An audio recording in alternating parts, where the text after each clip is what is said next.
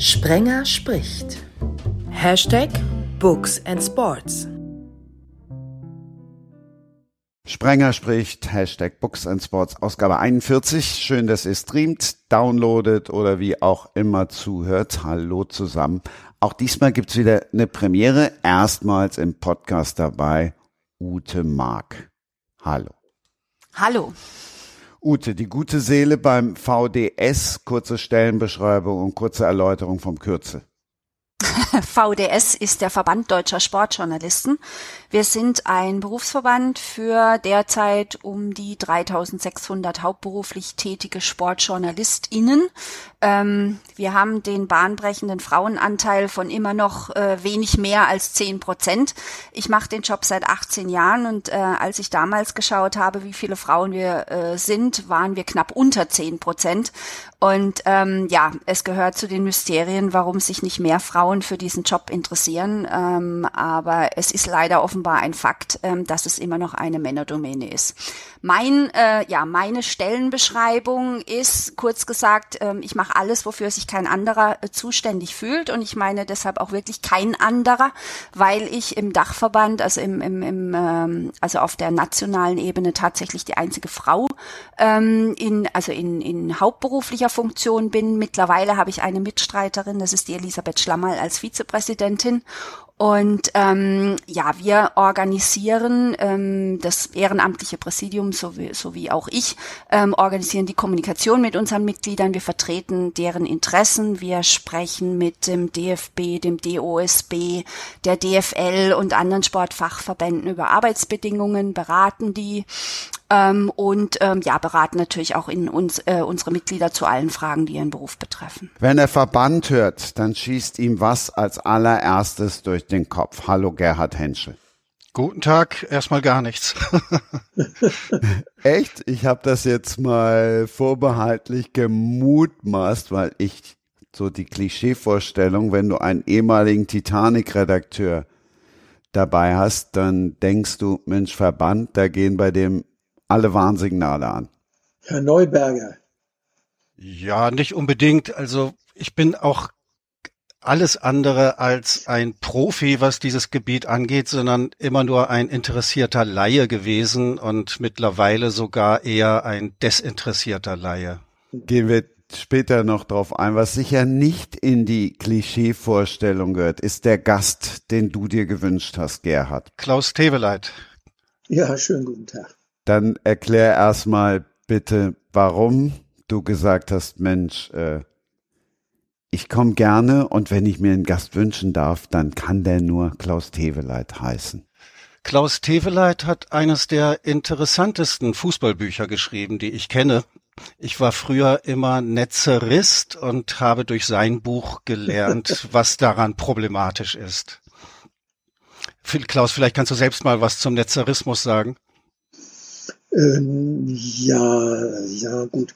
Ich bin da äh, genauso äh, Gladbach-Fan ne, gewesen, äh, jahrelang und habe unter der Wiederholung von dem äh, 7-1 ne, Inter Mailand, das bei dir am Ende von Kindheitsromanen jetzt äh, wieder auftaucht, gelitten.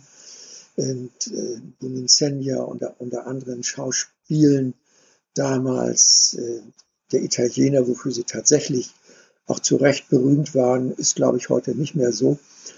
Und, aber gut, äh, Netzer kam mir immer furchtbar überschätzt vor. Ich war einmal wirklich äh, vollkommen mit äh, Beckenbauer einverstanden, als Netzer mal wieder zum Fußballer des Jahres gewählt wurde, obwohl er in einem Jahr, wo er fast gar nichts abgeliefert hatte, das war diese Figur, die mit diesen Berühmtheiten, Berühmtheitssätzen wie Tiefe des Raums und so weiter, die nicht von ihm stammen und seinem Ferrari-Level und diesen wehenden Haaren, obwohl das für mich äh, was ich dann später in, in seinem Managerwerden bestätigt hat, nie irgendwie auf einer linkeren Seite gesehen habe oder etwa Avantgarde oder irgendwie sowas. Sondern, er hatte Popstar-Status in den 70er Jahren. Topstar-Status hat er. War ein guter Nein, Fußball. Ich meinte Popstar, nicht Topstar. Ja, Topstar natürlich auch, aber eher Popstar. Popstar, Popstar. Ja. Völlig, völlig ja. richtig. Ja. Aber in, äh, fußballerisch hätte in diese Position von mir aus eher jemand wie, wie Overath gehört oder auch Breitner, der das dann ja auch wurde. Und, äh, also gut. Und an seiner Rolle im Fußball, das habe ich in dem Fußballbuch ausführlich beschrieben, dass er sich inszeniert hat und auch hat feiern lassen als dieser Mittelfelddirigent, äh, Regisseur, der das Spiel steuert, der vom Fußball ja inzwischen vollkommen überholt worden ist. Man braucht eine Achse, auch im Mittelfeld, man braucht eine vorne und hinten. Diese Ketten, den Vierer und so weiter, gab das zu Netzers Zeit ja so gut wie noch gar nicht. Mit dem Libero davor, Beckenbauer so eine Zwischenstufe. Aber äh, er wurde immer noch gefeiert, obwohl die Art Fußball, die er gespielt hat, tatsächlich äh, veraltet ist, äh, auch in einem, nicht nur im effektiven Sinn, auch in einem ästhetischen Sinn. Für mich ist der Fußball heute interessanter geworden durch das Engmachen der Räume im Mittelfeld.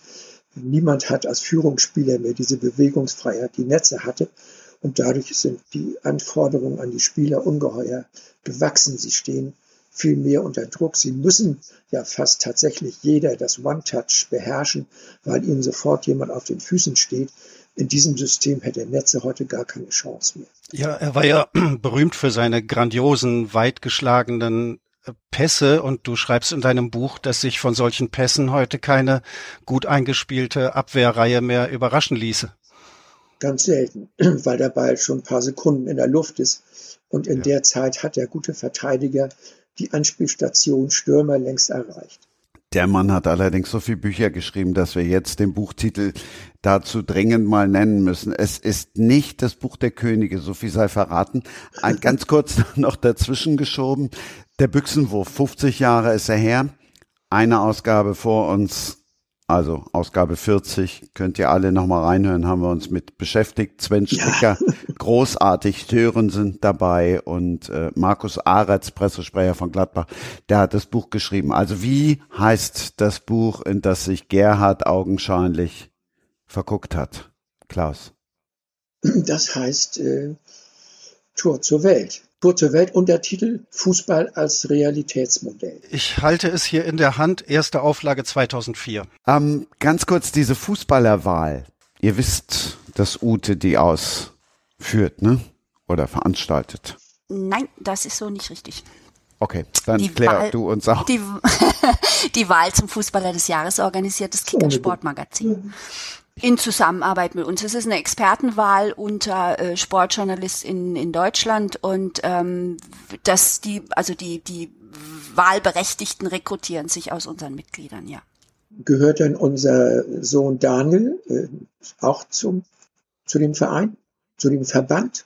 Daniel Teveler, der ist ja hauptberuflich Sportjournalist. Da müsste ich jetzt mein, meine Kartei gucken, das ja, weiß ich guck mal ganz schnell in die Kartei. Also ich gehöre dazu aber ich gehörte noch nicht dazu, als Günter Netzer gewählt wurde. Habe ich dann eben die Expertenkritik dann auch richtig verstanden? Denke schon. Also darf ich jetzt ähm, äh, oder verstoße ich jetzt gegen den Datenschutz, wenn ich sage, ja, Daniel Sebeleit ist Mitglied bei uns? Ja, das verstößt sicher, hat er sicher nichts gegen. Die meisten Sportjournalisten werden aber im, im Verband sein auch. Ähm, tatsächlich sind die meisten Hauptberuflichen äh, bei uns organisiert, ja. Komm nicht drüber hinweg, Gerhard, dass du jetzt keine Assoziationen hast, was Verbände betrifft. Ich habe mich natürlich in meinem Kriminalroman Soko Fußballfieber ausgiebig mit Fußballverbänden befasst. In diesem Roman geht ein äh, gehen mehrere Serienmörder um und bringen äh, Funktionäre der FIFA, der UEFA und des DFB ums Leben und ein Ermittlerteam aus Uelzen ist ihnen auf den Fersen. Und da du wusstest, dass ich dein Buch in den letzten Part dieser Ausgabe geschickt habe oder so zumindest konzipiert habe, hast du gedacht, ich halte das dann erstmal für mich.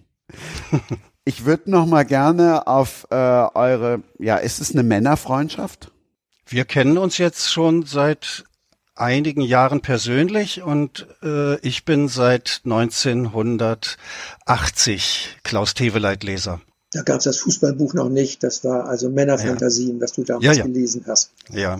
Du hast mir damals einen Brief geschrieben, dass äh, Männerfantasien äh, dich äh, aufmerksam gemacht hätte, gestoßen hätte geradezu auf Rolf-Dieter Brinkmann und dessen. Gedichte, die dir vorher nicht bekannt waren. Na gut, sowas äh, stiftet dann schon eine bleibende Freundschaft. Ja, das war wirklich wegweisend für mich. Und ich schreibe ja auch autobiografische Romane. Mein alter Ego heißt darin Martin Schlosser. Und natürlich wird dann zum richtigen Zeitpunkt auch Martin Schlosser ein Klaus Teveleit lesen. Und als der entsprechende Roman erschienen ist, hatte ich erfreulicherweise eine Lesung in Freiburg und das große Vergnügen, dass Klaus Teveleit dann die von Martin Schlosser zitierten Teveleit-Passagen selbst vorlesen konnte. So war's. Freiburg, da wurdest du abgelehnt wegen ungezügelter Intelligenz. Heißt das auf Deutsch, der Mann ist zu schlau? Was soll das sonst heißen, ja. Die Vorsilbe un ist ja nun mal jetzt nicht positiv besetzt. Äh, ja, Deshalb habe ich äh, jetzt gedacht, frage ich mal lieber nach, was sich da so hintersteckt. Ja, ja, kann ich mal kurz umreißen. Mit, äh, ich bin ja in der Freiburger Uni äh, nicht bekannt geworden durch äh, Bücher als Student oder wissenschaftliche Arbeit, sondern als als Agitator des SDS, des Sozialistischen Deutschen Studentenbunds, wo ich drei Jahre meine Haupttätigkeit drin hatte, also die Universität umstülpen, also alles, was unter dem Stichwort 68 in unseren Köpfen ist oder auch nicht ist. Und dabei hatte ich natürlich äh, mir mehrere Professoren zu Feinden gemacht, deren Vorlesungen wir gesprengt haben, Seminare übernommen und ähnliche Dinge. Und als meine Doktorarbeit, die ich 1977 beendet hatte, die mit äh, besten Note bewertet wurde, hätte mir an sich eine Stelle zugestanden in der Uni auf diesem Mittelbauweg, den es damals noch gab. Und da habe ich mich beworben auf Anraten meines Doktor sogenannten Vaters, der aber eher Freund war, Hans-Peter Hermann hin, weil er sagte, diese Stelle steht dir eigentlich zu. Und diese Herren, äh, die mich als äh, Horrorfigur, die ihnen im Nacken saß, im Kopf hatten, haben mich selbstverständlich abgelehnt. Das war mir von vornherein klar.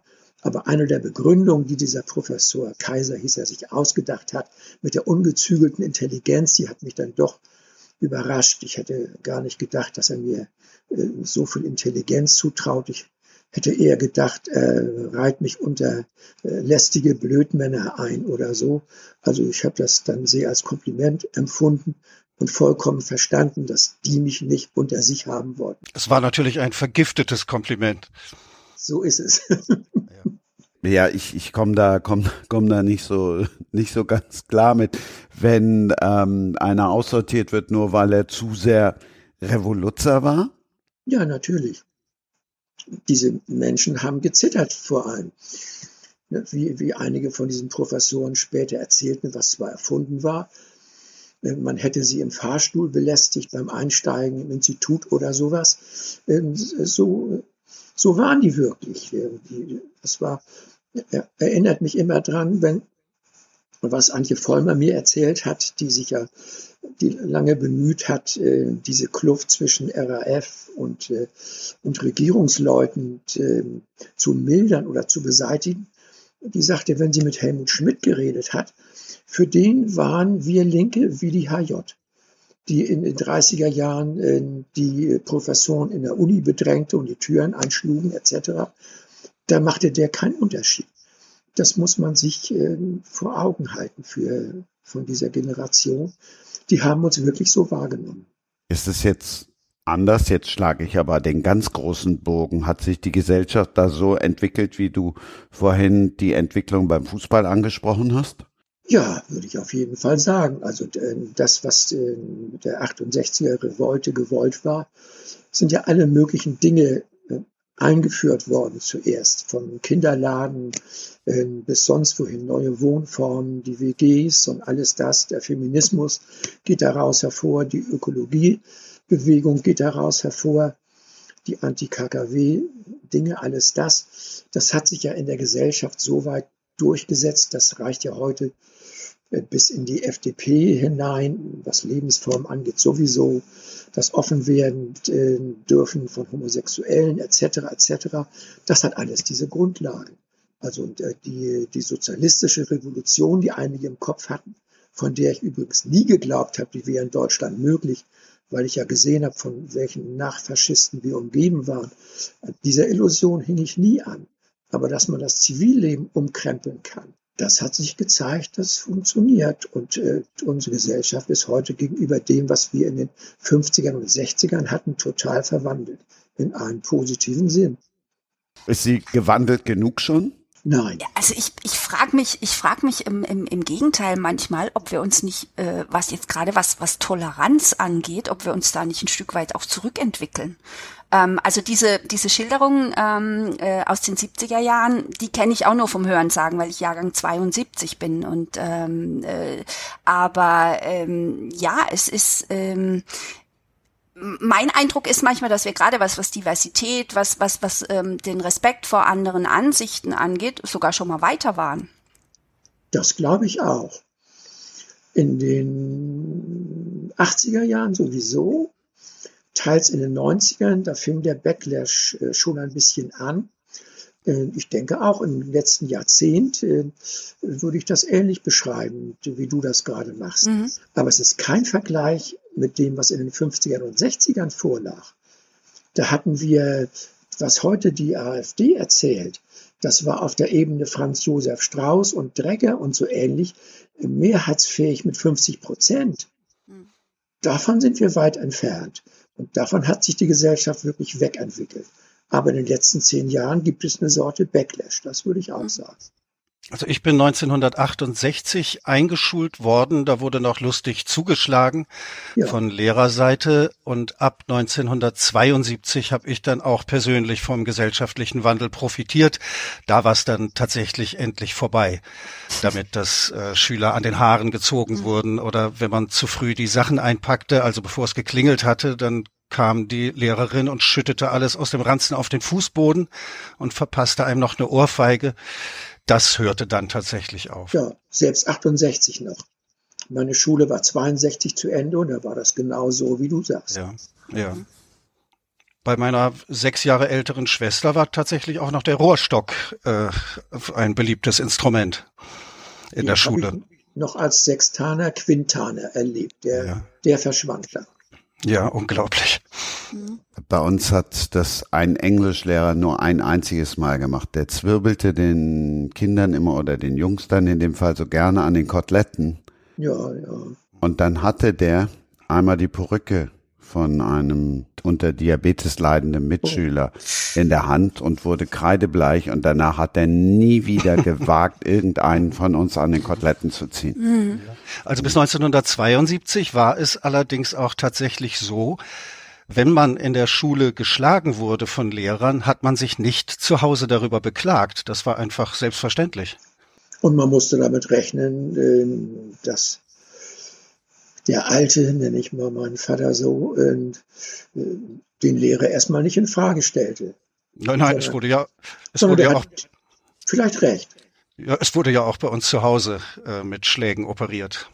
Bei uns zu Hause natürlich auch. Ja.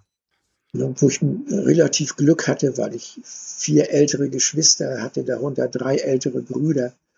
Und an denen hatte der, der Alte sich schon ziemlich aufgerieben, dass als, als Nachtzügler da in, unter eine etwas mildere Herrschaft.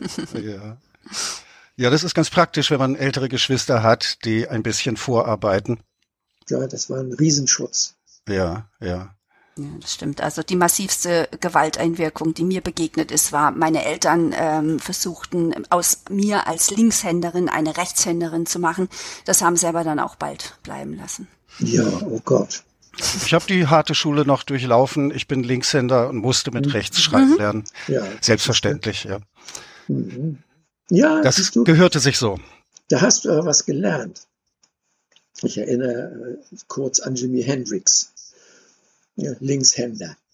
Ja, naja, ich habe gehor gehorchen gelernt. Ja, ja, von dem der Vater wollte. Der Vater ja. wollte nicht, dass Hendrix die Gitarre andersrum hält. Als Linkshänder muss man sich andersrum ja. halten und die mhm. Seiten noch andersrum. Ja. Und, äh, äh, wenn, und wenn der Vater reinkam, drehte er die Gitarre um. Der sah das nicht gleich mit den Seiten, mit der Reihenfolge ja. auf die Entfernung. Und Hendrix lernte auf die Weise mit beiden Händen in den Seiten spielen und greifen, was ihm später natürlich ungeheuer genützt hat bei der Entwicklung seiner Virtuosität an der Gitarre. Er konnte auf der dann alles, ob er sie hinterm Rücken oder hinterm Kopf spielte oder sonst wo, linksrum, rechtsrum, durch dieses Training, das der Alte ihm aufgezwungen hatte, falsch rum zu spielen. Falsche Hand, rechts. Ja. Du schreibst heute, glaube ich, auch mit beiden, wenn ich das richtig sehe. Nein, nein, also wenn ich mal noch was mit der Hand schreibe, dann tatsächlich mit rechts. Ja, ich denke, denkere schreibst du mit beiden. Ja, mhm. aber ich war auch als aktiver Fußballspieler äh, bei Grün-Weiß Fallen da und in der ja, C- und der B-Jugend des SV Meppen äh, immer linker Verteidiger und kann nur mit links schießen. Witzig, ich bin Linksfuß und Rechtshänder. Ja, das gibt's auch, interessant. Ja, ja, ja. Handball bin ich rechts und Fußball links. Mhm aber ohne dass jemand das trainiert hätte. Ich wollte das natürlich eigentlich immer Mittelstürmer werden, aber der Trainer hat sofort erkannt, wo meine Stärken liegen. Ich war einfach ein knallharter Manndecker und habe deswegen dann auch irgendwann die Lust verloren. Ja, ja, ja, reingegrätscht. Ja, ja, das konnte ich gut. Naja, ich habe immer Mittelfeld und Sturm gespielt. Und Torwart. Torwart sehr gut. Verteidiger konnte ich nie. Ich grätsche dann jetzt auch mal rein. Ja, äh, wir ja. reden gleich das Stichwort fiel eben schon über Männerfantasien. Männerfantasien. Der Cliffhanger war jetzt ein bisschen, bisschen billig. Gerhard Henschel hat die 1200 knapp Seiten von Klaus Teweleit alle gelesen und die haben dich warum so gepackt? Aufmerksam darauf geworden war ich durch die berühmte Rezension von Rudolf Augstein im Spiegel, damals und es war ein Augenöffner, ein völlig neuer Zugriff. Äh, Klaus Teveleit hat die eigenen Äußerungen der Faschisten und Freikorpskämpfer und Nationalsozialisten ernst genommen und sie nicht einfach in der Mottenkiste gelassen, sondern daraus Rückschlüsse auf die Körperbilder dieser Männer gezogen. Er hat ja, das Ganze ja, ja. ernst genommen und nicht einfach abgetan als äh, dummes Gewäsch, das es natürlich auch in vieler Hinsicht ist, aber er hat äh, diese Werke entschlüsselt, also Autobiografien und Romane von Freikorpskämpfern. Ja, das, du hast eben das Schlüsselwort schon genannt, Körper. Ja. ja äh, meine Arbeit dreht sich äh, auf vielen Ebenen darum, äh, um die Wahrnehmung äh, dass diese, die europäische Geistesgeschichte, die man so nennen, nicht so nennen sollte, äh, weil das genau der, der falsche oder der Weg ist, vom Kopf her zu denken, dass Menschen vom Gehirn gesteuert sind und so weiter. Es ist genau umgekehrt. Äh, der Körper nimmt wahr, der Körper nimmt die Umgebung wahr, der Körper wird gedrillt, geprügelt, geliebkost, freundlich behandelt. Alles, was man aufnimmt, ist erstmal Körperreiz sagen die heutigen Hirnforscher sogar auch, aber noch nicht so lange. Und von da gehen die Reize ins Gehirn. Und das Gehirn bildet Landkarten aus, ein Mapping, wie der Mejo das nennt, dessen, was der Körper aufnimmt. Und äh, die Ideologie, die dazu gefügt wird, bei diesen Freikorptypen, äh, fast immer ist es rechte Ideologie, weil äh, was diese Körper steuert, derer, die Gewalt ausüben, es ist ein Gewaltforschungsprogramm, das ich da mache. Diese Körper sind so oder so schlecht behandelt worden in Kindheit, Jugend etc. Das heißt, sie sind angefüllt mit Angst. Und diese Angst, diese Ängste, die sie innen haben, machen das Mapping in ihrem Gehirn. Sie können also die Außenwelt, wenn sie genügend lange geprügelt, gedrillt, schlecht behandelt worden sind, die Außenwelt nicht mehr anders wahrnehmen als über die Kartografie aus ihrem Kopf nämlich alles verfolgt sie, sie werden ungerecht behandelt. Der Faschist, das ist sein Hauptmerkmal, handelt immer in Notwehr. Immer ist er bedroht, immer zieht ihm wer den Boden weg unter den Füßen. Immer wollen die Fremden was, die Leute, die eindringen, die klauen ihm dies, die nehmen ihm die Frauen, die Juden und so weiter. Dieser Typ handelt immer defensiv, aber er kann nicht umgehen mit Reizen aus der Außenwelt im Sinne wie besser behandelte, freundlicher behandelte Leute, die können Beziehung dazu aufnehmen. Dieser Typ ist so gequält, dass er Beziehung nicht aufnehmen kann, sondern nur in Abwehr reagiert.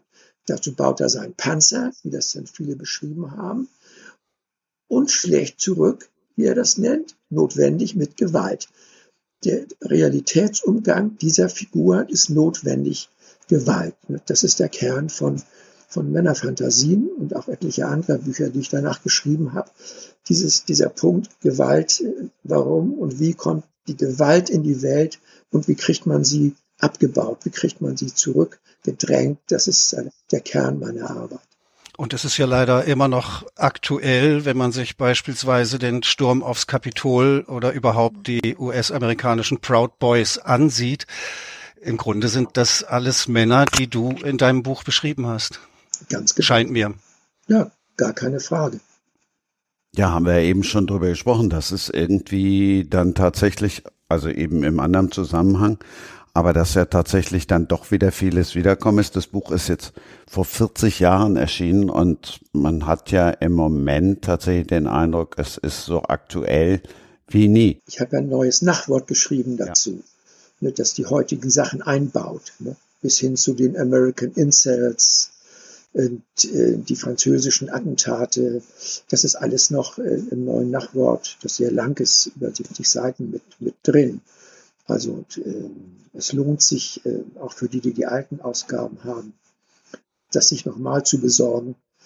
Das ist eine richtige Verlängerung, die ich hinten angefügt habe, aufs Heute hin. Deshalb ist die Ausgabe, die ich hier vor mir sehe, dann auch 1590. Genau. Seiten lang. Also es ist noch etwas dicker. Ja, es ist eine richtige, ist eine richtige Doktorarbeit äh, mit allen Qualitätserfüllungen, die an so eine Arbeit vernünftigerweise gestellt wird. Und wie nimmt man dann so einen Wandel wahr, der, oder sind es immer noch die gleichen Männerfantasien? Ja, erstaunlicherweise. Mich hat gewundert an den neueren Typen. Ich hätte gedacht, durch alles das, was sich an zivilen Lockerungen ergeben hat, im Verhalten äh, von Männern, vor allen Dingen in, der Zunahme des Rechts von Frauen und der Sichtbarkeit von Frauen im Gesellschaftlichen, dass dieser zentrale Frauenhass, der auf der Angst vor dem weiblichen Körper basiert, dass der sich gemildert hätte inzwischen.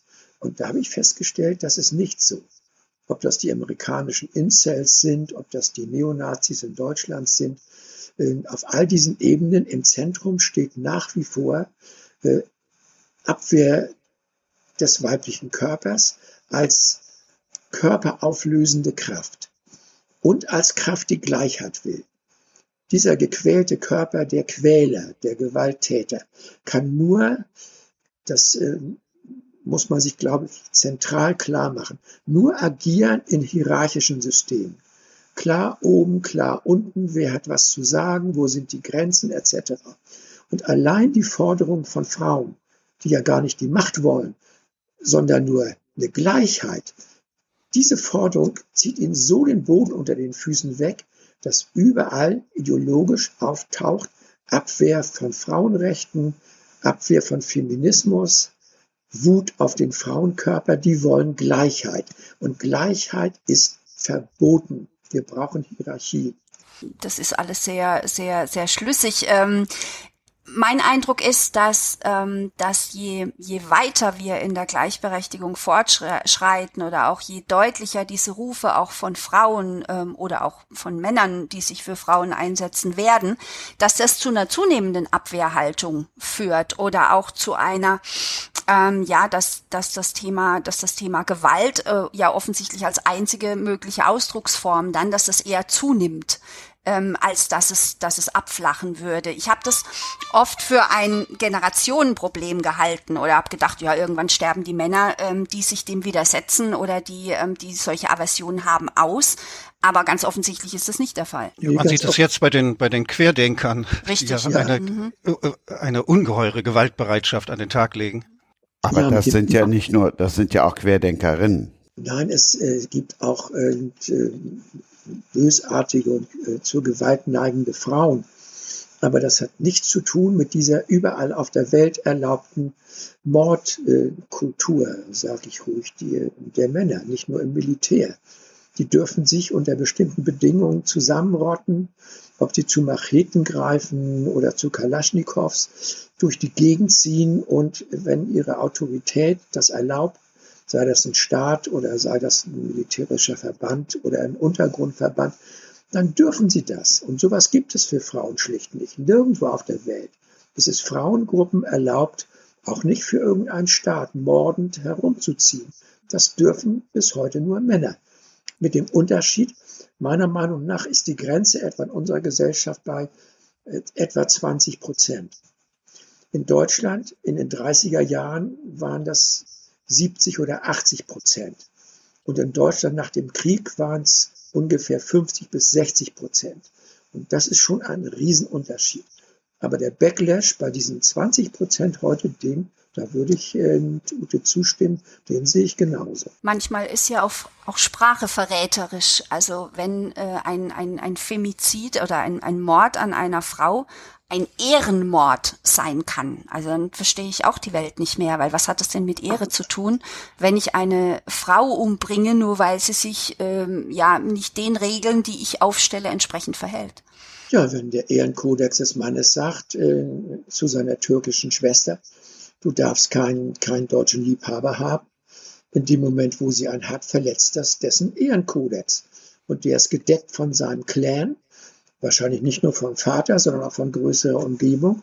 Und von denen aus gesehen ist das dann vollkommen zu Recht genannt Ehrenmord. Klar. Ja, nicht, das nicht, nicht, fieses Be Killing. Der Begriff hat natürlich etwas äh, Obszönes an sich, mhm. aber ich wüsste auch nicht, äh, womit man ihn ersetzen sollte. So dass jeder sofort weiß, worum es geht. Ja, Ehre ist halt scheiße. Ehre ist ein Mordbegriff. Man könnte ihn ja auch einen, einen, einen Frauenmord nennen und nicht einen Ehrenmord. Wird ja auch Femizid. Ja, ja. Wird ja, ja so eben.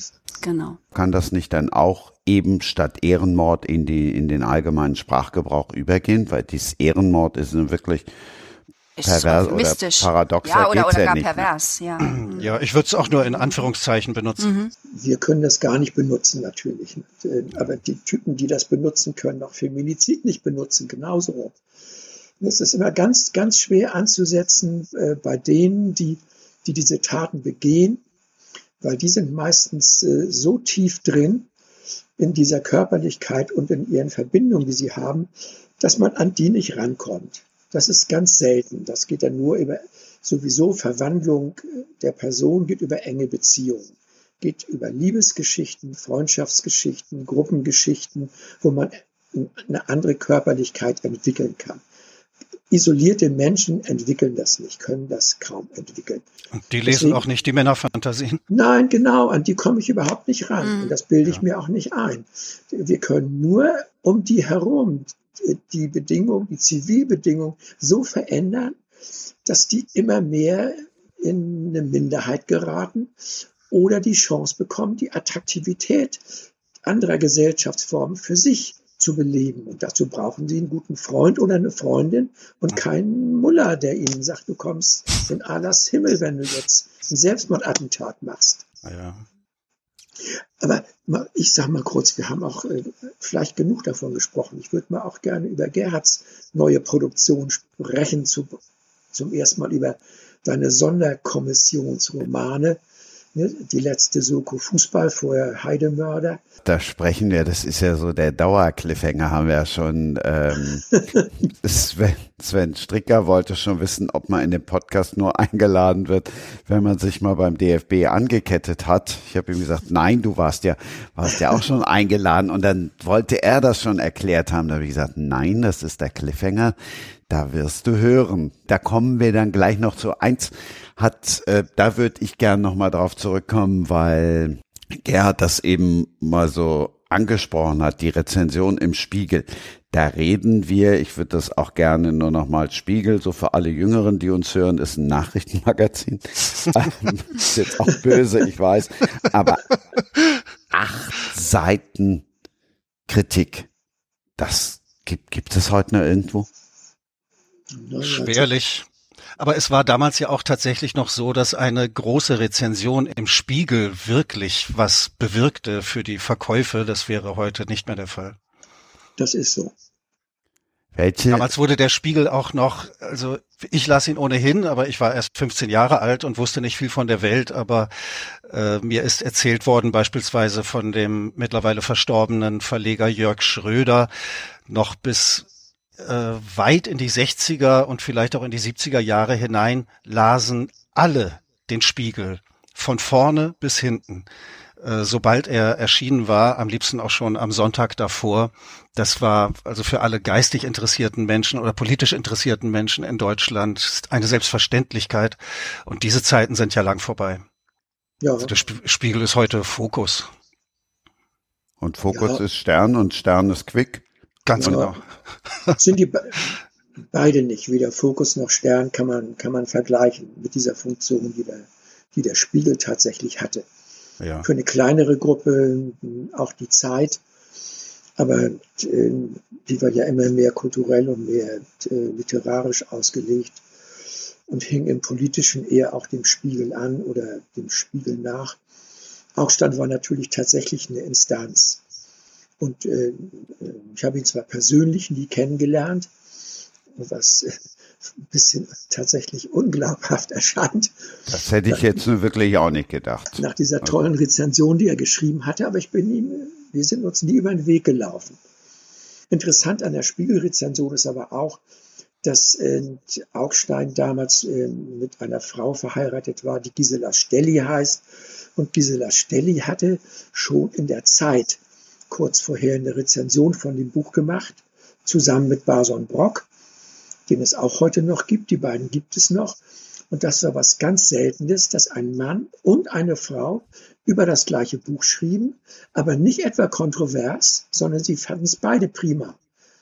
Von verschiedenen Gesichtspunkten aus. Das war wirklich auch eine Premiere im Feuilleton sowas. Und Augstein, äh, glaube ich jedenfalls, äh, hatte auch den Impuls, er wollte die Besprechung seiner Frau übertreffen. Und, äh, das steckt da mit hinter, hinter diesen acht Seiten. Ich nehme das an, ich weiß das aber nicht sicher. Aber jedenfalls dieser Zusammenhang ist da, dass sozusagen auch ein Ehepaar darüber schrieb in, in zwei verschiedenen Medien. Und du warst auf einmal über Nacht berühmt. So war das weil der Spiegel damals tatsächlich noch ein, ein Leitmedium war. Wir haben Ausgabe 39, verweise ich dann auch gern nochmal drauf, mit Detlef Fetten, Till Räther und Sabine Weiß auch über die große Krise im Journalismus gesprochen. Können wir das dann da noch mit reinpacken, Ute? Das Verschwinden sogenannter Leitmedien? Ja, ich, also ich würde dem, dem Spiegel auch heute noch äh, die Funktion eines Leitmediums zugestehen. Nur ähm, es ist wahrscheinlich einfach einfach so, dass ähm, die Fülle an verfügbaren Informationen heute halt eine andere ist. Damals ähm, war ich wahrscheinlich darauf angewiesen, den Spiegel zu kaufen. Heute habe ich so viel im, im ähm, ja in, in den Online-Medien, auch in, in anderen ähm, Tageszeitungen. Ähm, wir werden ja alle so so zugeballert auch mit Informationen, dass ich das ähm, ja dass sich das halt auch im Rückgang von Auflagen und auch einem, einem Rückgang in Relevanz äh, niederschlägt. Also auch eine achtseitige Rezension. Also mir fällt auch auf, ich lese den Spiegel seit Jahren, dass die, die Texte inzwischen ja auch kürzer werden, obwohl sie immer noch im Vergleich jetzt zu, zu anderen Magazinen oder gar zu Tageszeitungen sehr, sehr lang sind. Ähm, aber jetzt zu sagen, es gibt keine Leit Leitmedien mehr, äh, soweit so weit würde ich jetzt nicht gehen. Es ist vielleicht auch wie, wie beim Fernsehen. Früher gab es drei Programme, vor denen haben sich alle versammelt. Heute habe ich, was weiß ich, 50 Programme und ich kann streamen und ähm, habe vielleicht auch irgendwann gar keinen Bock mehr zu konsumieren. Deshalb verteilt es sich mehr. Ich bin da leidenschaftslos und habe keine feststehende Meinung. Du hättest dich jetzt ja beliebt machen können und sagen können, ich lerne heute gerade ein neues Leitmedium kennen, aber gut. gut, also ich habe weder den Spiegel abonniert, äh, noch die Zeit, sondern äh, auch nicht die FAZ oder so, sondern die Süddeutsche, die mir auf vielen Ebenen mehr entgegenkommt äh, und aus alten äh, linkssentimentalen Gründen die Taz und das Freiburger Lokalblatt, die Badische Zeitung mhm. und diese drei Medien, äh, die jeden Tag zu bewältigen, ist schon ausgeschlossen. Man muss da schon sehr selektiv vorgehen. Mhm. Aber im Prinzip bin ich mit den dreien ja soweit ganz zufrieden. Radio kommt dazu natürlich. Als ich zwölf war, war mein Leitmedium der Kicker. Als ich 14 war, war mein Leitmedium die Bravo. Die gibt's auch immer noch, zwar nur noch monatlich, ja. aber es gibt sie noch. Und es gibt das noch. Das war 1956 und da gab es überhaupt nichts Vergleichbares. Weder über Kino noch über Elvis und so weiter. Gab es nur die Bravo. Musste man haben. Aber die gibt's tatsächlich auch noch gedruckt? Die gibt's noch gedruckt, ja. ja. Alle vier Wochen, ja. Mhm. Und ab 62 gab's dann ja Pardon. Ja, das war, das war auch ein Leitmedium. ja. Naja, das berühmte Satire-Magazin, äh, der Vorläufer des Satire-Magazins Titanic. Titanic. Genau. Und das war eine grandiose Talenteschwemme äh, ab 1962, also Chlodwig Poth äh, stieß zu Pardon, Robert Gernhardt, Friedrich Karl Wächter, Effe Bernstein, später kamen Eckhard Henscheid und Bernd Eilert dazu, Hans Traxler, also das, was man heute als die neue Frankfurter Schule bezeichnet. Ja. Und das war tatsächlich Humorkultur revolutionär in Deutschland. Sowas hatte es bis dahin nicht gegeben. Genau, für alle, die vernünftig lachen wollten. Das ja. ist 62 habe ich Abitur gemacht und ich habe jede Nummer der Pardon es war die erste Zeitschrift überhaupt, von der ich jede Nummer gekauft habe. Ja, ich hatte das große Glück, dass meine ältere Schwester die mit ins Haus brachte. Ich hätte nicht genug Taschengeld dafür besessen. Ja, ja, so ging es mir auch. Die war abgespart. Das war so das Leitmedium für Fernseh und Funk und überhaupt, ne, eigentlich nur für Fernsehen. Die Rede ist von der Hört zu und in der Hört zu, da gab es dann eine Buchkritik. Und wenn ich jetzt an acht Seiten denke, Gerhard, ich glaube, es waren acht Zeilen. Aber sie haben dazu geführt, dass wir hier miteinander reden. Tatsächlich. Ja. Klaus Teveleit, Gerhard Henschel und Ute Mark. Es ist auch diesmal wieder eine etwas andere Ausgabe hier. Sprenger spricht Books and Sports Ausgabe 41. Wir haben eben über Kritiken gesprochen. Acht Seiten. Ute, du bist nicht nur Geschäftsführerin beim Verband der deutschen Sportjournalisten, Journalisten, so heißt er immer noch, immer noch nicht der Verband der SportjournalistInnen. Aber das ist ein anderes Thema. Du schreibst auch Kritiken, aber nicht acht Seiten. Nein, um Gottes Willen. Ähm, bei uns, ähm, also ich bin, ich bin auch Redakteurin bei einem kleinen, feinen regionalen Magazin, das Ubi Bene heißt. Ähm, das erscheint im Haus des Mannheimer Morgen. Ähm, und ähm, da habe ich äh, die Freiheit sehr subjektiv für jede Ausgabe, also insgesamt zwölf Bücher pro Jahr auszuwählen, also immer drei pro Ausgabe. Ähm, wir haben Romane, wir haben Biografien, wir haben mal ein Sachbuch, wir haben auch mal ein Kochbuch, ähm, wir haben auch ähm, ähm, Bücher, die regionale Autoren oder in regionalen Verlagen publiziert wurden.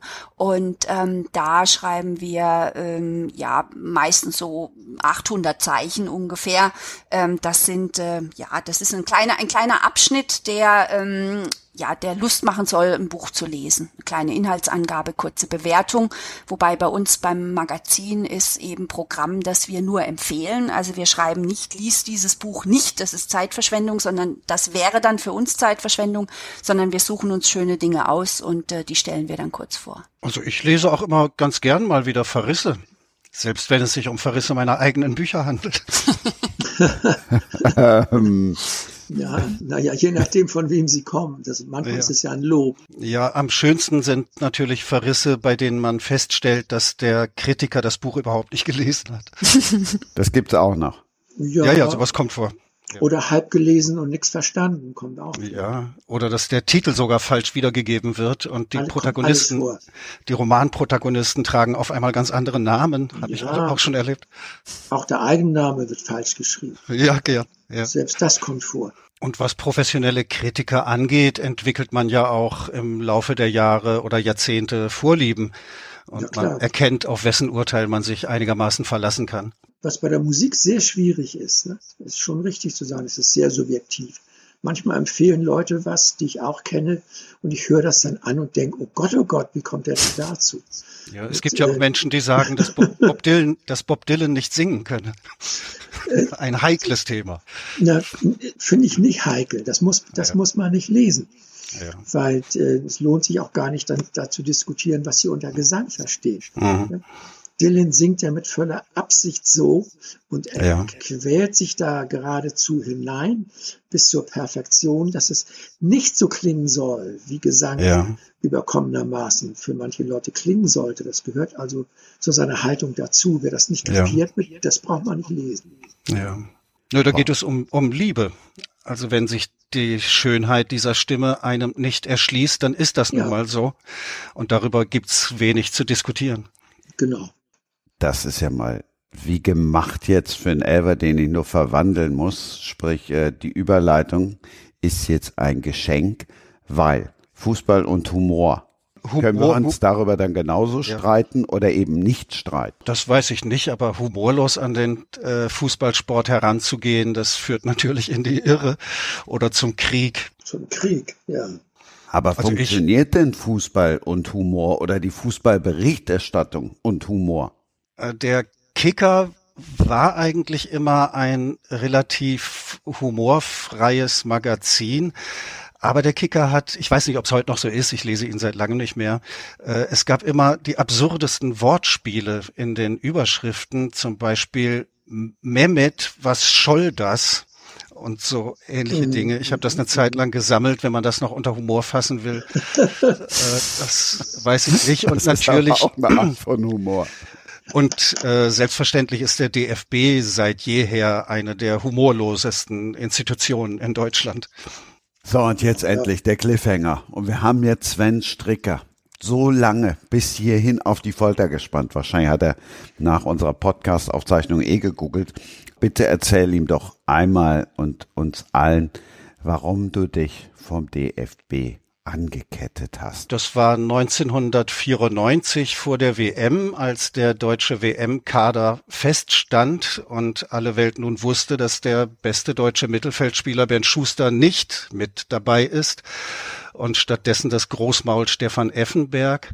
Ich war damals Redakteur der Titanic in Frankfurt und in Frankfurt am Main befindet sich ja auch die DFB-Zentrale und meine Idee war, dass wir dort eine Mahnwache veranstalten und unsere Forderung lautet, Stefan Effenberg aus dem Kader rauszuschmeißen und Bernd Schuster nachzunominieren.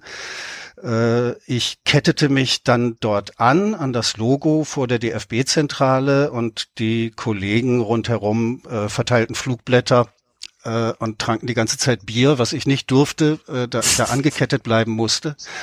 Und es kamen dann tatsächlich per Fax alarmierte Pressevertreter in rauen Mengen, denen ich dann äh, im Sitzen Interviews gab und ich erklärte unsere Forderung. Irgendwann kam jemand vom DFB rausgelaufen und fragte, was ist das hier? Wir erklärten es ihm, dies ist eine Mahnwache der Titanic. Daraufhin schrie er, was ist Titanic? Das konnten wir ihm dann aber nicht mehr so genau erklären, weil er wieder in die Zentrale hineinstürmte. Nach ungefähr zwei Stunden verlor sich allmählich das Interesse der Reporter an uns und sie packten ihre Kameras äh, und Mikrofone wieder ein, aber dann ließ der DFB verlauten, äh, dass er die Polizei holen wolle, damit ich da losgesägt werde. Daraufhin packten alle Pressevertreter natürlich ihre Kameras wieder aus es geschah dann aber nichts. So klug war der DFB dann doch. Und nach drei Stunden musste ich wirklich mal austreten und ich behauptete, unsere Forderungen wären alle anerkannt worden. Äh, netterweise gab es dann noch am gleichen Tag bei RAN einen Bericht über diese Mahnwache und die hatten tatsächlich in Spanien auch Bernd Schuster selbst aufgetrieben und ihn gefragt, äh, was er denn zu dieser Sache sage. Und er hat gelacht und gesagt, na, der Mann hat scheinbar Ahnung vom Fußball. Also ein auch voller Erfolg. ja, und Effenberg ist ja auch rausgeflogen. Also. Das war dann tatsächlich die WM, bei der Stefan Effenberg rausgeschmissen wurde. Hätte der DFB mal auf uns gehört. 94. Rausgeflogen wegen der Lächerlichkeit, wegen diesem blöden Mittelfinger.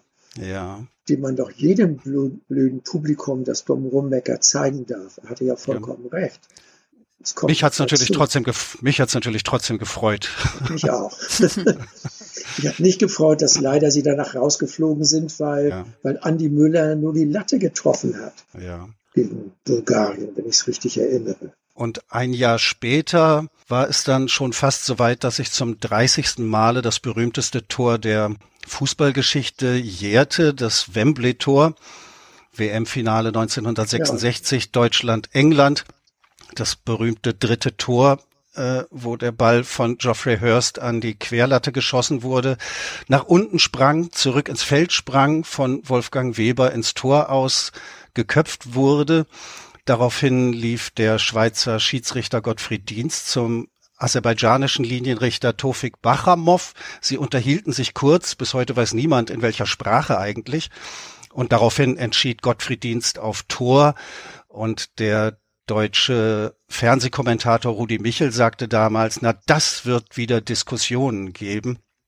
Der Kollege Günther Willen und ich wollten dann ein Buch über das dritte Tor schreiben zum äh, 30. Jahrestag. Das ist 96. auch erschienen. Genau, erschienen unter dem Titel Drin oder Linie. Alles übers dritte Tor.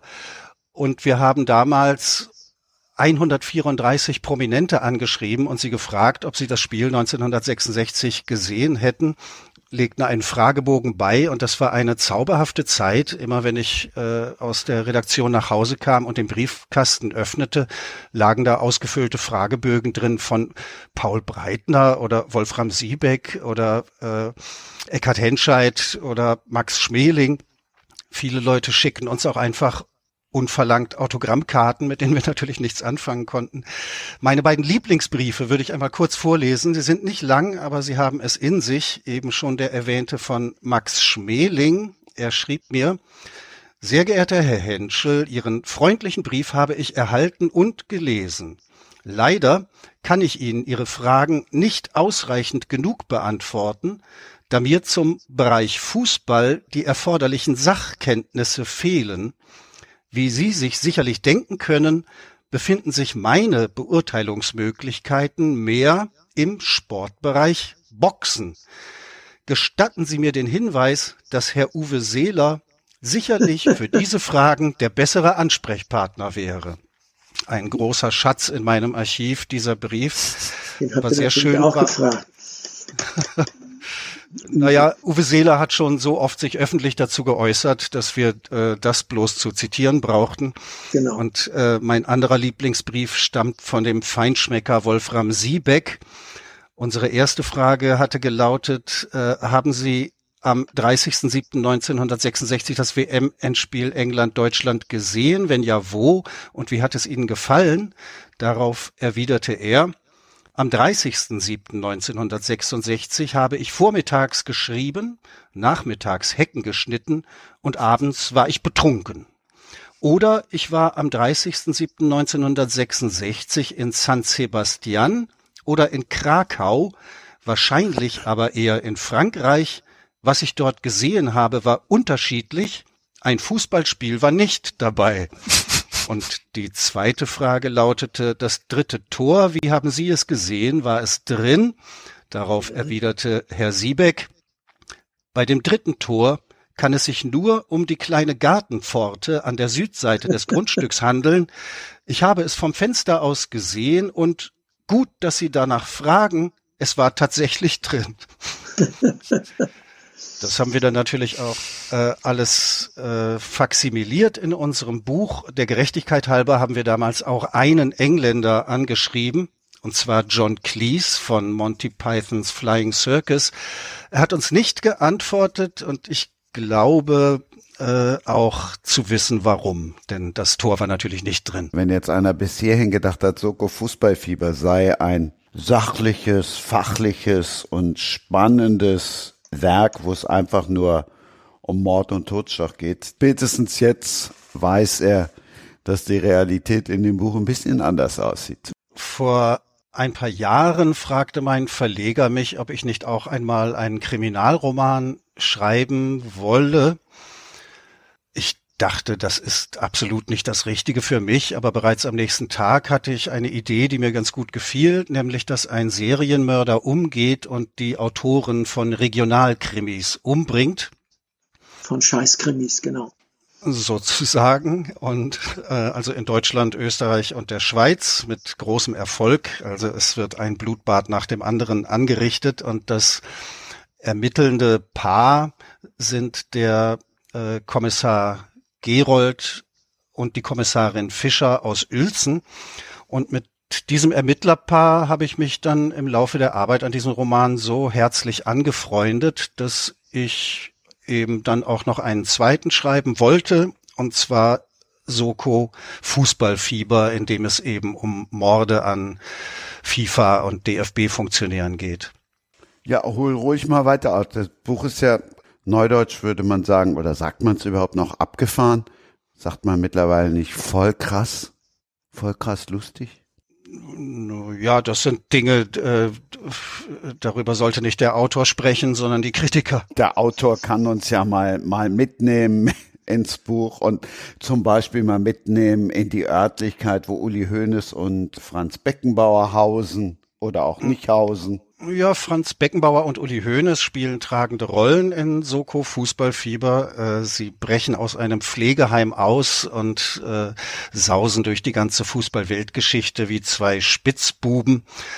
Der Verlag war ein bisschen in Sorge, ob das juristische Konsequenzen haben könne, hatte es aber leider nicht. Ich hätte gar nichts dagegen gehabt, dass Beckenbauer und Hoeneß äh, äh, dann zum Anwalt laufen wäre eigentlich ganz nett gewesen. Auch der Sultan von Brunei spielt eine tragende Rolle in diesem Roman. Der hält sich bis jetzt allerdings auch bedeckt. Und das Ganze endet, so viel kann ich vielleicht spoilern, äh, mit einem gigantischen äh, Finish, in dem nicht mehr viel von der Fußballwelt übrig bleibt, wie wir sie kennen. Einer der letzten Seiten kommt ja bei dir vor, dass die die äh, Bundesrepublik ein Gesetz erlässt äh, in Deutschland nur noch Amateur, Amateurfußball. Genau, ja. Nach, nachdem du das Profigeschäft ja. erledigt hast, äh, ja, noch in, in, einer viel massiveren Weise, als du es eben, ja. eben andeutest. Das ist ja nicht ja. nur so, dass äh, Hoeneß und Beckenbauer mit ihren tatsächlichen Namen vorkommen. Und was du ihnen da unterschiebst, äh, hat zwar in vielen Fällen eine Wahrscheinlichkeit, aber es geht ja weit über das ihnen angehängte hinaus, besonders was den Oberfunktionär ne, Infantino betrifft, den ja. du zuerst als Infantilo einführst und dann wird Infantino aus ihm. Das geht ja bis zu dem Punkt hin, dass du diesen Funktionären ganz klare Mordaufträge unterstellst. An den Funktionären, die du eben erwähnt hast. Und es kommen äh, Leute mit Namen vor, und, äh, von äh, auch Peter Schollatur, Kronzucker, Konzelmann, Bildchef Reichelt.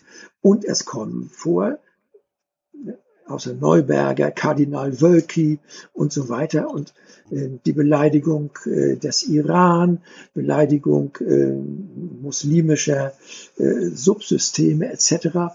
Du überschreitest ja, also für mein Gefühl, und mich wundert es tatsächlich, dass äh, die sich das bisher so haben bieten lassen. Also jeder Verlagsjustiziar hätte meiner Meinung nach gesagt, Gerhard, das geht nicht. Aber ja. die Hoffmann und Kampel-Leute haben dich offenbar machen lassen, was für mich ein mittleres Wunder darstellt. Du lässt ja sogar die, die Kaaba in Medina zerstören in einem Flugzeugabsturz. Ja, aber am Ende, am Ende wird sie wieder aufgebaut. Am Ende wird sie wieder aufgebaut. Okay, aber äh, warum denkst du, äh, haben sie dir das äh, durchgehen lassen äh, auf diesen Ebenen, die ich gerade andeute? Also das äh, Buch ist juristisch geprüft worden von einer Justiziarin und das ist dieselbe Justiziarin, die auch seit 1979 alles prüft, was in der Titanic erscheint. Ja. Sie kennt sich gut aus in diesem Geschäft und sie war der Ansicht, dass da keine Gefahr drohe. Kriegst du raus, warum sie denkt, dass keine Gefahr droht? Naja, sie hat natürlich jahrzehntelange Erfahrung es ja, kommt gut. natürlich auch immer wieder, also die Titanic ist natürlich auch äh, immer wieder mal verklagt worden und mitunter ja. auch erfolgreich. Und aus diesem Erfahrungsschatz heraus hat sie gesagt, äh, sie hält es für sehr unwahrscheinlich, dass in diesem Falle irgendwas passieren wird, juristisch. Ja, gut, ich habe eine Idee dazu, warum sie ja. dazu kommt, denn ich glaube, äh, vom juristischen her sind einige Sachen, die du den Leuten anhängst, äh, wären ganz klar äh, strafbar. Müsstest du ein Buch schwärzen oder irgendwie sonst was. Äh, mir kommt ein Punkt plausibel vor, warum das nicht so ist. weil ich glaube, nicht nur im Fall Beckenbauer, Hoeneß, äh, Infantino und all dieser Leute, der Funktionäre den Verbänden, dass wenn diese Geschichte jetzt wirklich justiziabel würde vor Gericht, dann käme notwendigerweise, abgesehen davon, dass du in diesen und jenen Punkten bestraft oder gebremst würdest, es käme so viel von deren tatsächlichen Machenschaften zur Sprache, ja, dass sie das vorziehen, lieber ja. in deinem Buch so behandelt zu werden, ja. als das alles vor Gericht ausgebreitet zu sehen, dann Ganz bleibt sicher. noch viel mehr hängen, als du ihn anhängst. Ja, ja, also äh, Herr Infantino hätte sicherlich keinerlei Lust, äh, vor Gericht sich anhören zu müssen, wie ich darauf gekommen bin, ihn als genau. Romanfigur zu verwenden. Ja. Das ist sicher wahr. Und natürlich sind viele Prominente auch so gewitzt, äh, dass sie sich dann lieber bedeckt halten. So hat es auch immer Helmut Kohl gehalten. Er ist in der Titanic äh, Tausende von Malen äh, ja. brutal verspottet worden und hat sich nie auch nur ein Pfifferling darum geschert. Und das war sehr klug von ihm. Das war klug von ihm. Und der zweite Punkt bei dir, der dich vielleicht schützt oder nehme ich so an, dich schützen soll. Du führst ja eine Menge Figuren ein, die nicht aus dem Fußballverbandswesen sind, sondern äh, Freunde von dir äh, von der Wahrheitsseite der Taz. Ja. ja Thomas Geseller, Dietrich zu nennen, Michael Ringel, mhm. die, äh, denen du ja äh, ziemliche Rollen zuschreibst, Gesellert, auf dem alles übel niedergeht, Michael Ringel, der von allen orientalischen Frauen und sonst wo auf der Welt verführt wird, äh, Dietrich zu nennen mit lauter dubiosen Geschichten. Du musst da mit denen darüber geredet haben. Ja, die haben sich das angesehen und alles gut geheißen. Alles gut geheißen und haben gesagt, das ist, also ich denke, auch wenn es darum ginge, vor Gericht Satire, ne, ja. dass diese bekannten Satiriker, ne, die du da einführst, und zwar ja nicht unbedingt, äh, das ist ja nicht nur Hommage an die, sondern du gehst da wahnsinnig rigoros mit denen um. Ne, also die müssen ja auch Ungeheures einstecken. Ne? Lustiges, Sinne des Wortes, Lustiges ja. und, und, und, Böses, dass man vor Gericht sagen könnte, gut, wenn ich mit meinen Freunden das so darf, ne, dann sollen sich doch Herr Beckenbauer und Herr Hoeneß und Infantino nicht beschweren. Könnte man natürlich sagen, ja. Auf jeden Fall waren die damit einverstanden. Äh, auch Thomas Gseller, der unter anderem von Dschihadisten entführt wird und einer äh, betäubungslosen Wurzelkanalbehandlung unterzogen wird. Er bekleidet ja in dem Roman im Grunde eine Heldenrolle. Ja, also was er als kriegt er ab. Ja, was er als Märtyrer alles übersteht, das ist schon allerhand. Und ja. äh, ich schreibe jetzt den dritten Band Soko Börsenfieber Darin muss Thomas Gseller gemeinsam mit dem Schriftsteller Frank Schulz sich durchkämpfen von Kap Horn bis zum Popocatepetl. Da geht's dann auch wieder rund. Und im Übrigen mhm. werden in Soko Börsenfieber Banker umgebracht in aller Welt. Mhm. Wären wir jetzt nicht drauf gekommen, werden auch wieder Namen genannt? Oh ja, aber ich will noch ja. nicht zu viel verraten. Okay, Was mich interessieren würde, diese Justiziarin, ähm, hat die alles durchgewunken oder musstest du doch ein paar Sachen noch glätten oder rausnehmen? Nein, in Und dem wie Fall. Wie ist es beim Schreiben? Ist es, also denkt man sich, das geht noch, das geht nicht mehr? Ist es so ein Annähern oder schreibt man das einfach alles so hin? So, derweil Gerhard Henschel jetzt ganz kurz die Justiziarin kontaktiert, um zu fragen, was er sagen darf, zitiere ich dann kurz den Artikel ja. aus Der hört zu. Und da steht Soko Fußballfieber, Persiflage, Fall 2 für das Ermittlerpaar Gerold Gerold und Ute Fischer, die Morde an internationalen Fußballfunktionären untersuchen. Es ist eine gigantische Verschwörung, in der Uli Hoeneß und Franz Beckenbauer eine Rolle spielen, am Rand auch der Satiriker Thomas Zeller. Völlig absurd, aber brillant. Ja, so das kann man es doch sagen. Ja. ja, das ist nicht falsch. Ja. Und um auf die Frage zurückzukommen, mhm. äh, es war in diesem Fall tatsächlich so, dass ich keine Änderungen an dem Roman vornehmen musste und ich sitze auch nicht mit der berüchtigten Schere im Kopf mhm. am Schreibtisch. Nee, das merkt man. Ja, das ist äh, nicht der Fall. Ich bin auch, also bislang hat es auch nur einen einzigen Prozess wegen einer meiner Satiren gegeben. Das war äh, in den Nullerjahren, als der damalige Herausgeber und Chefredakteur der Bildzeitung Kai Diekmann wegen einer Satire vor Gericht gezogen ist von mir, die in der Taz erschienen war in der ich Gerüchten entgegengetreten bin, dass er sich einer desaströs verlaufenden Penisverlängerungsoperation unterzogen hätte. Er wollte damals, wenn ich mich an die Summe jetzt richtig erinnere, ich glaube 30.000 Euro Schmerzensgeld haben, aber das Berliner Landgericht entschied, dass zwar mein Text sein Persönlichkeitsrecht verletze, er aber sich als Chefredakteur der Bildzeitung ohne Not selbst in das Gebiet der Persönlichkeitsrechtsverletzungen begeben habe. Und dann stehen die unsterblichen Zeilen im schriftlichen Urteil. Äh, Im Übrigen befindet das Gericht, dass äh, dem Kläger kein Schmerzensgeld zusteht, weil er Chefredakteur der Bildzeitung ist. Das ist wunderbar. Ja, also schöner hätte ich es auch nicht formulieren können. Nein, tolles, tolles Gericht. Ja, und das war bisher das einzige Mal, dass ich äh, äh, da irgendwas mit Anwälten zu tun gehabt habe und genieße im Übrigen meine Narrenfreiheit. Ich habe aber da ja eben rausgehört, weil du gesagt hast, schade, ich hätte ja gehofft, dass einer klagt, dass du ein, jetzt ein, auch nichts dagegen gehabt ja, hast als verkaufsförderndes ja, ja. Argument oder also ein Sensation ein Sensationsprozess mit Beckenbauer und Hönes. Na klar. Das fände ich doch sehr kurzweilig. Und Infantino, klar. Wie verkauft ja. sich's denn? Ich habe die Zahlen nicht im Kopf, aber ich glaube, es ist jetzt die zweite oder dritte Auflage ja, äh, im Handel. Toll. Der Witz ist ja dabei auch, äh, selbst wenn du es als Satire vor Gericht hättest äh, verteidigen müssen, viel mehr an dem Buch, was du da schreibst, ist ja real als Satire. Der Realanteil ja. ist viel höher über die ganzen ja. Schweinereien, die laufen. Ja, ja, also wir wissen ja alle darüber Bescheid. Äh, ja. Es ist fast unmöglich, das noch satirisch zu übertreffen, ja. was die FIFA sich so leistet. Oder Herr Infantino persönlich. Wenn man beispielsweise an die äh, Vergabe der WM nach Katar denkt. Mit der FIFA habe ich mich auch vor zehn Jahren noch einmal beschäftigt. Es gibt ja in der Titanic die Rubrik Briefe an die Leser. Ja. Und ich habe 2011 einen Brief an die FIFA dort veröffentlicht. Den möchte ich mal kurz vorlesen.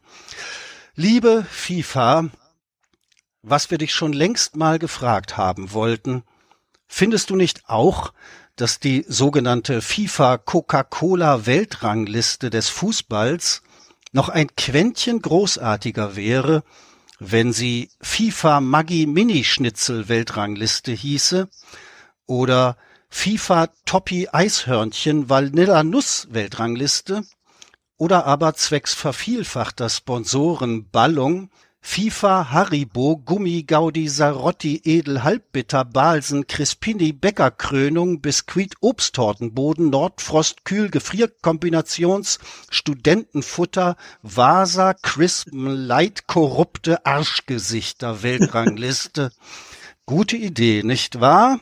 Immer ja. auf Ballhöhe Titanic. Das war hat gut. natürlich, hat natürlich auch nichts genutzt. Nee, nein. Klar, das ist natürlich das Schicksal der Satire. Ne? Ähm, und wenn, ja klar, wenn sie nur auch Satire ist, äh, was ich eben sagte, kann ich nochmal unterstreichen. Der Realanteil ne, deiner Soko Fußballfieber ist so hoch, ne, äh, dass die Satire sogar mit durchgeht. Ja, da hat man Mühe. Das gleiche Problem gibt es ja auch beispielsweise im Hinblick auf äh, den ehemaligen US-Präsidenten Donald Trump. Ja. Wie, wie will man das noch satirisch überbieten? Genau, das geht nicht. Ja, so gut wie ich habe schon gedacht, George W. Bush ist nicht überbietbar. Ja, ja. Satirisch. Das hat Trump immerhin ja. geschafft. Ja, den hätte man sich ja sogar zurückgewünscht. Das, das nicht. Doch, ich hätte, also ich, ich hätte, ich hätte sogar lieber wieder Nixon im Weißen Haus gehabt als Donald Trump. Hm, hm, weiß nicht. weiß nicht. Nixon, Nixon mit ja. seiner mit seiner Kissinger Connection ja, ja. und der geheim gehaltenen, illegal sowieso, aber geheim gehaltenen Bombardierung von Kambodscha. Ja. Ähm, nee, der hat schon äh, Trump Level. Ich weiß, was du meinst, ja. An dieser Stelle kann ich dann nochmal verweisen auf die Ausgabe mit Andreas Flüger. Bei Richie Girl geht es natürlich auch um Nixon, auch wie Nixon den Weg in sein Amt gefunden hat. Und äh, ja, also ich glaube, dass da reden wir dann auch zwischen, ja. Pest, zwischen Pest und Cholera. Das Man Einzige, könnte dann eher noch Ronald Reagan erwähnen. mhm. der auf der Ebene nicht ganz so grausig war. Das Einzige, was halt leider vollkommen unrealistisch ist, ist das Ende. Klaus hat es ja eben auch schon so ein bisschen verraten, das Ende vom Buch, das jetzt nur noch Amateursport gibt. Ja, das ist eine ganz konkrete Utopie. es gibt ein wunderbares Buch von Hans Woller, eine Gerd Müller Biografie, ja, die den Untertitel hat, wie das große Geld in den Fußball kam. Und das ist wirklich sehr interessant nachzulesen, wie es Ende der 60er, Anfang der 70er Jahre dann tatsächlich losging und wie damals beispielsweise der bayerische Finanzminister äh, die Spieler des FC Bayern beriet, wie sie am besten Steuern hinterziehen können. Die Öffentlichkeit wusste damals äh, davon nichts. Also bei Herrn mhm. Woller kann man diese Entwicklung sehr gut nachlesen. Ja, ein sehr empfehlenswertes Buch. Über einen der großartigsten deutschen Fußballspieler ever, Gerd Müller. Leider gerade mit seinen 40 Toren entthront worden. Ja, unverschämt. Ich, mich empört das. Unverschämt. Ich war auch, Lewandowski ja, hätte das nicht schießen dürfen, den Elfmeter. Ja, genau. War eine ja, Frechheit. Fand, aber war das jetzt Satire oder nicht? Also ich, ich hätte es jetzt eher unsportlich gefunden, wenn Lewandowski nicht den Rekord gebrochen hätte. Nein, er hätte gar nicht antreten dürfen zu dem Elber. Ja. Hätte er doch nicht müssen. In dieser Saison kann er wieder 40 Tore schießen, aber warum musste er da die mhm. 41 drauf tun? Mhm. Finde mhm. ich extrem unverschämt. Unsportlich. Ja, absolut. Ja. Mhm. Ute, die Frau ist gefragt. Machtwort. Naja, ähm, elegant wäre gewesen, wenn er gar nicht angetreten wäre zu dem ja, Spiel. Meine ich auch. Was mich an Gerd Müller auch immer begeistert hat, wie er jubeln konnte. Also er warf die Arme nach oben, als wollte er den ganzen Himmel umarmen. Und das war lange vor der Einführung der entsetzlichen Kunstsäge oder der ja, Bäckerfaust. Genau, all dieser Scheiße.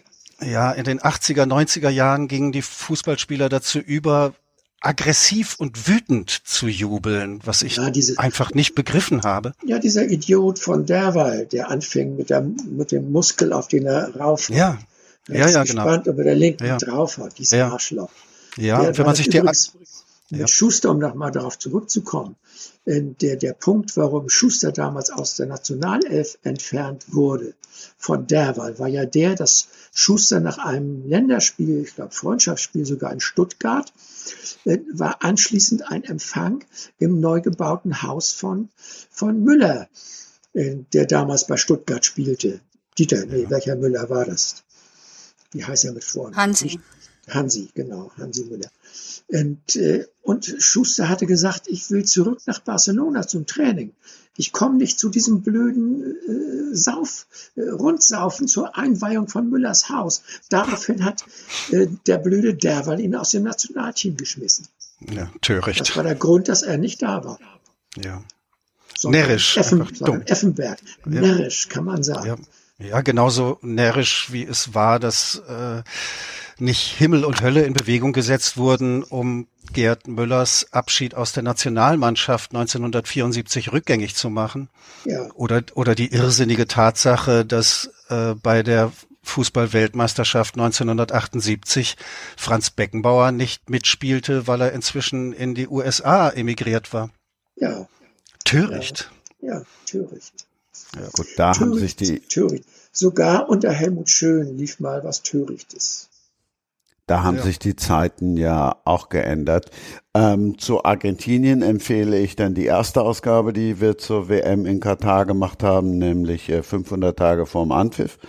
Dass es mit Argentinien ja losging mit den verbotenen Weltmeisterschaften. Und dann haben wir ein Jahr vor Katar gibt's dann auch nochmal eine besondere Ausgabe. Ich hoffe, ihr bleibt jetzt diesem Podcast auch treu. Es war mir eine Ehre. Wir haben wirklich ja diesen ganz großen Bogen geschlagen. Und es war auch wieder einmal mehr eine etwas andere Ausgabe. Ich habe viel gelernt. Ute, ich hoffe, du bist auch glücklich und zufrieden. Natürlich. Ute sagt hier nur natürlich. Das bringt mich nochmal auf die Heldin der Soko-Romane von äh, Gerhard. Das, äh, das handelnde Paar.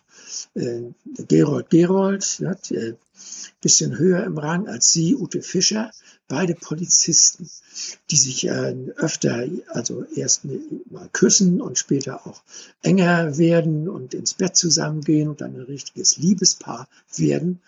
Das ist ja ein, äh, wie soll man das nennen, auch ein, wirklich ein Bruch von, von äh, Krimi, äh, oder Gepflogenheiten. Der, der Private, äh, das Private Eye, der Detective der amerikanischen Romane, auch der englischen, ist ja immer alleine von Sherlock Holmes bis Philip Marlowe und es gibt mhm. Frauenberührung, aber doch nie im Leben äh, eine tatsächliche enge Beziehung zu einer Frau in diesen Romanen. Das ist vollkommen ausgeschlossen. Und ich erinnere mich immer, wenn ich Gerhard lese jetzt, an die Äußerungen meines inzwischen nicht mehr lebenden Freundes Martin Langbein, als ich ihm Sarah Paretsky äh, empfahl zu lesen, ein ihrer Romane, und er gab ihn mir etwas angeekelt zurück nach der Hälfte des Lesens und sagte hier, hier wird ein Polizist geküsst von der Detektivin. Sowas lese ich nicht zu Ende. oh, ja, das war ein, hier macht auch, der hat auch hier ein Überschreiten dieser Linie. Es darf ein freundliches Bullenpaar Held sein in seinem. Mhm.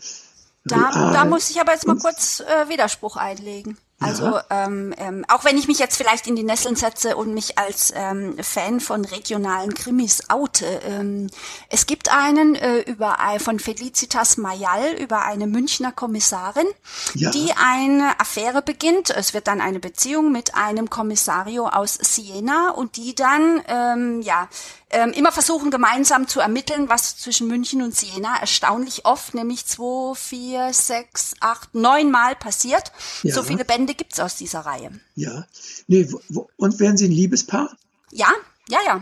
Ja, okay, dann ist Gerhard nicht der Erste, der das gemacht hat. Dann stimmt das für die alten Krimis und für die neuen nicht mehr. Und Gerhard war nicht der Erste, aber ich, äh, er sagt, er hat dieses Paar lieb gewonnen im Laufe des Schreibens. Das ging mir auch so. Ja, ich wollte noch eine Sache anmerken. Ich dachte gerade mal über die alten Fernsehkommissare nach. Der berühmte Kommissar aus der Serie Der Kommissar, also Erik Ode alias ja. Kommissar Keller. Ja. Ich meine, der dass man nie mitbekam, ob der nun glücklich verheiratet war oder nicht. Und ja. danach ging es, wenn ich mich richtig erinnere, unmittelbar dazu über, dass alle Fernsehkommissare entweder in Scheidung lebten oder in Beziehungskrisen. Ja. Also Hans, Hans-Jörg Felmi im Tatort, da war es, glaube ich, so. Mhm. Äh, ja, das passt ja. Ja, also glückliche ja. Ehen sind mir da tatsächlich nicht in Erinnerung. Nee, nee, nee so wie Gerold und äh, Ute Fischerin. Ja ist schon special. Krimibrüche haben wir jetzt auch zuletzt oft drüber gesprochen, eben mit Till Retter, der auch eine ganz neue Figur erfunden hat mit seinem Kommissar Danowski oder eben diesem großartigen Sörensen von Sven Stricker und damit dann jetzt zu dem, was dieser großartige Sven Stricker gesagt hat, nachzuhören in Ausgabe 40, dann auch für dich nochmal, Gerhard, wortwörtlich, dieser Henschel das ist der Humorvorbereiter im schreiberischen Bereich. Das lasse ich mal so stehen. Ja, ich würde Humor äh, prinzipiell erweitern. Ne, äh, es geht ja nicht nur um, um Humor, geht es ein bisschen immer ums Lachen. Ne, es ist auch sehr viel Witz drin. Und bei Witz geht es nicht immer ums Lachen, sondern um Scharfsinnigkeit. Ne, das würde ich dem Humor hier hinzufügen wollen. Aber Humor ist ja auch nicht platt. Nein, nein. Keineswegs, aber es ist eine andere Sorte Lachen. Aber jetzt machen wir ein sehr großes Fass auf. Okay. wir haben Zeit. Ja, dann äh, liefere ich noch eine uralte Humordefinition nach, die glaube ich einmal in der Titanic erschienen ist. Es kann auch das Satiremagazin Kowalski gewesen sein. Humor ist, wenn auch Trotzki lacht. ist klar, es ist die Abwandlung von Wilhelm Busch Humors, wenn man ja. trotzdem lacht. Ne? Naja. Besseres Schlusswort gibt's nicht. Oder Ute? Nein, ich würde das genauso stehen lassen. Klaus Teveleit, ich fange bei, komm her, jetzt bin ich am Ende so respektvoll, jetzt bin ich am Ende dann tatsächlich beim Sie angekommen. Naja, du, es war mir ein Vergnügen. Klaus, vielen lieben Dank, dass du dabei warst. Und der Dank geht dann natürlich auch an Gerhard Henschel, weil der hat ja gesagt, nimm den Teveleit dazu, wenn ich mir einen wünschen darf. Gerhard. Ja, auch von mir aus. Vielen Dank in die Runde. Ja, ich sage auch äh, vielen Dank für das äh, für das tolle Gespräch. Ähm, ich bin bei dem äh, Soko Fußballfieber leider nur bis, ein, bis Seite 100 gekommen. Freue mich aber jetzt schon auf den Rest. Ähm, äh, die einzige Frage, die ich noch hätte: Macht er seinen Heiratsantrag noch? Na, das wird natürlich nicht gespoilert. Nicht Und tschüss. Aber Tschüss. kommt auf der letzten Seite indirekt vor. Ich gehöre nicht zu den Menschen, die zuerst die letzte Seite vom Buch lesen. ja. Gut, dann spoiler ich jetzt doch noch was. In Soko Börsenfieber sind Kommissar Gerold und Kommissarin Fischer Eltern von Drillingen. Also bevor wir das Ende jetzt dann nochmal toppen, sage ich jetzt nochmal Tschüss. Ein Akt, zwei Folgen. Ja. Tschüss. Ciao, ciao. Das war Sprenger spricht. Hashtag Books and Sports.